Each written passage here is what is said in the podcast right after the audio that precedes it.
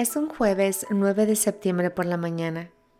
Mi papá ha estado peleando la buena batalla por ocho semanas. Estoy trabajando y recibo una llamada de mi mamá, pero la línea se cae.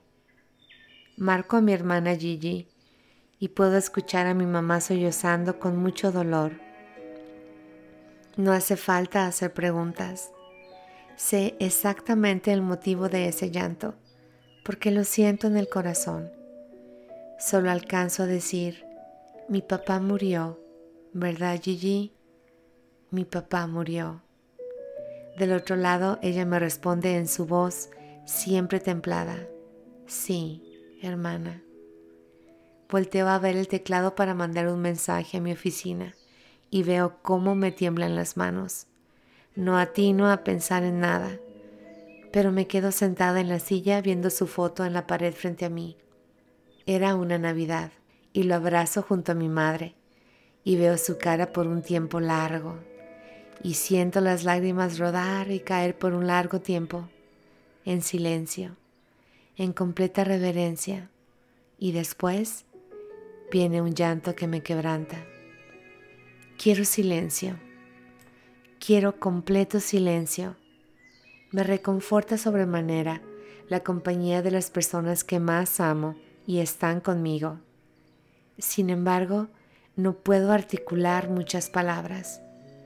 Las muestras de cariño empiezan a llover en los mensajes y las llamadas, y me impacta ver su nombre en la misma oración que las palabras muerte y pronta resignación. Mi mamá decía, el duelo es personal. Todos conocemos la palabra duelo. Aprendo estos días que el significado y la vivencia se sienten muy diferentes. Vivirlo es conocerlo realmente. Hoy ha caído la primer nevada del año y el patio de mi casa nueva está cubierto de este polvo blanco y sigue cayendo.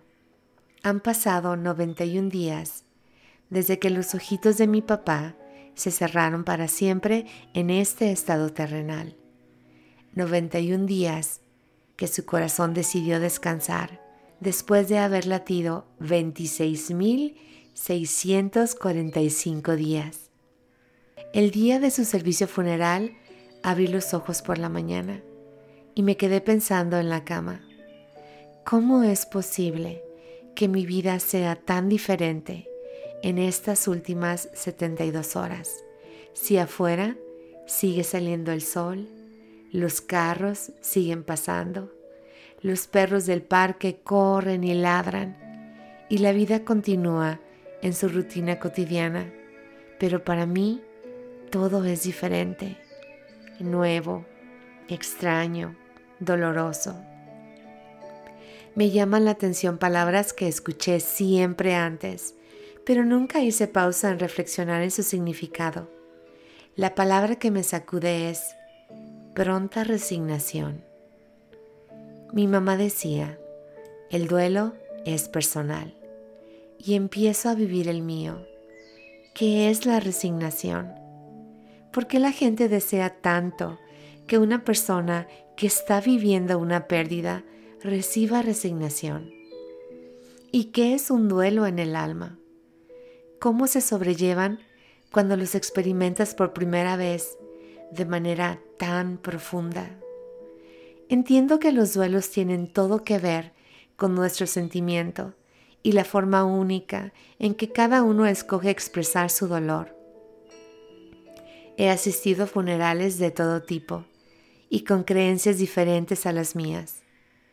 Vi a mi abuela vestir de negro por años y años y después de la muerte de su hijo, pasaron años para volverla a ver reír y llorar de la risa y regresar el color a sus vestidos y a sus zapatos.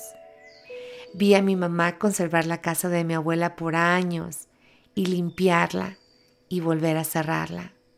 Y también la escuché contarme de cómo un día entró y se despidió, a su tiempo y en sus términos. ¿Debo usar negro?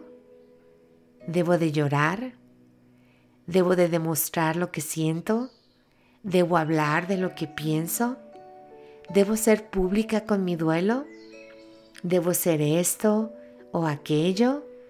¿Se viven realmente las cinco etapas conocidas del duelo irremediablemente?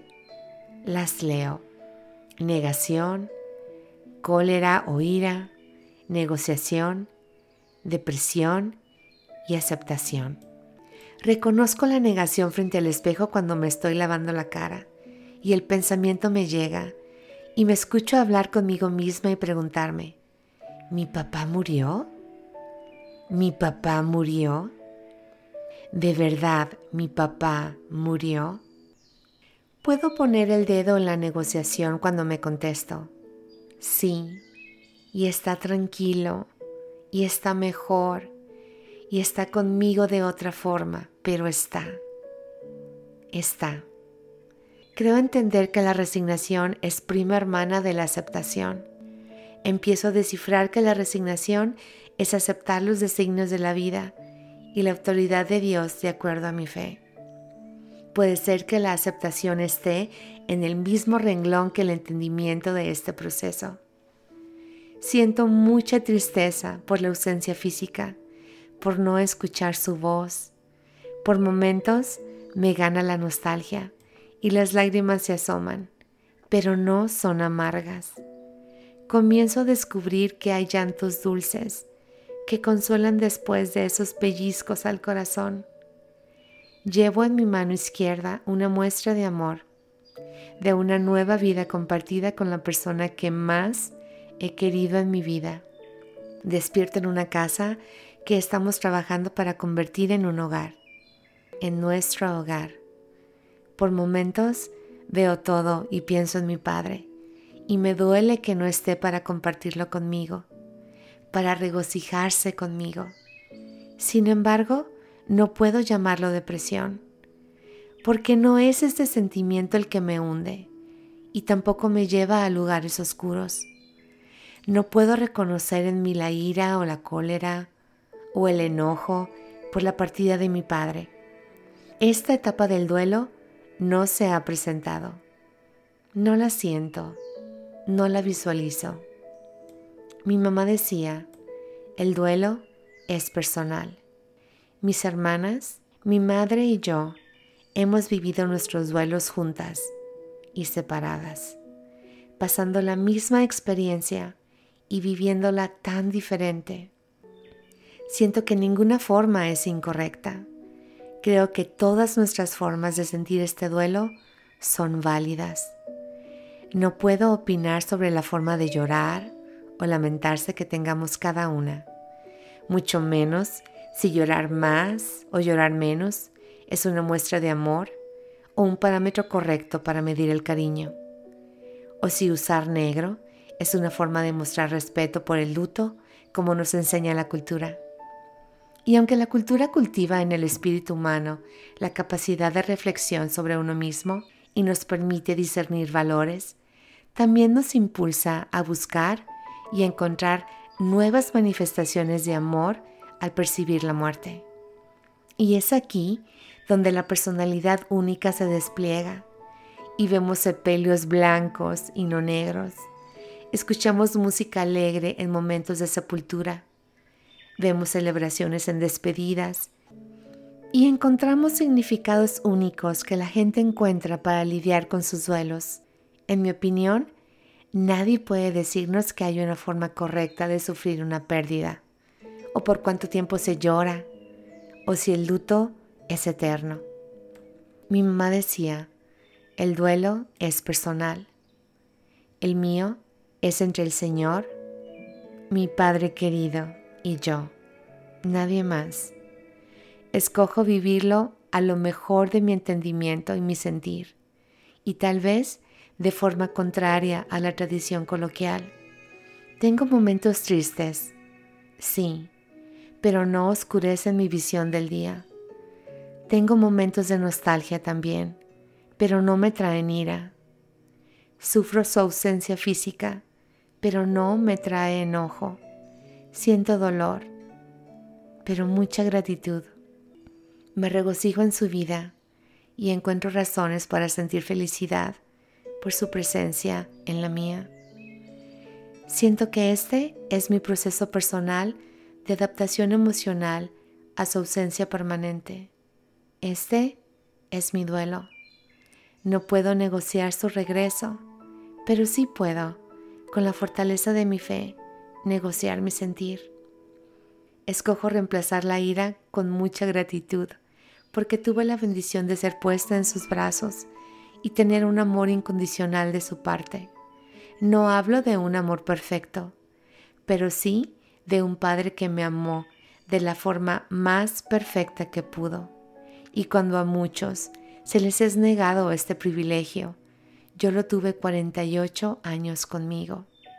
Y gracias a mi Padre, supe lo que es sentirse protegida, segura, cuidada, amada. ¿Cómo puedo renegar de ese regalo?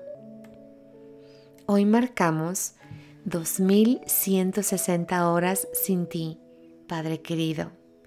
No había podido grabar nada porque todavía el sentimiento me ganaba. Me gana. Pero te invito cada día y visitarme en mis recuerdos y en mi casa. Esta casa que tanto encierra y que tanto quisiera vieras conmigo. 91 días sin oírte, pero cierro los ojos y te escucho. Mi tuti querida, mi primogénita hija del Señor.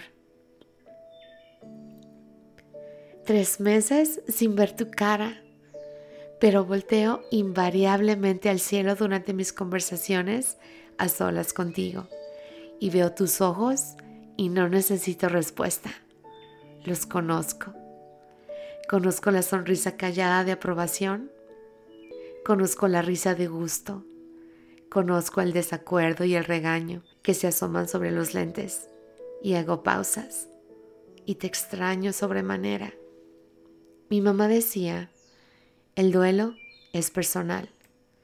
Gracias por vivirlo conmigo, Padre querido.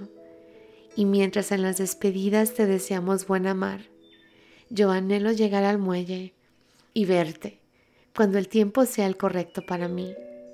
Mientras tanto, sigo navegando este mar inmenso de vida, sentido en la mano, pero siempre en mi corazón. Gracias por prestarme tus oídos en este episodio diferente. Hasta la próxima.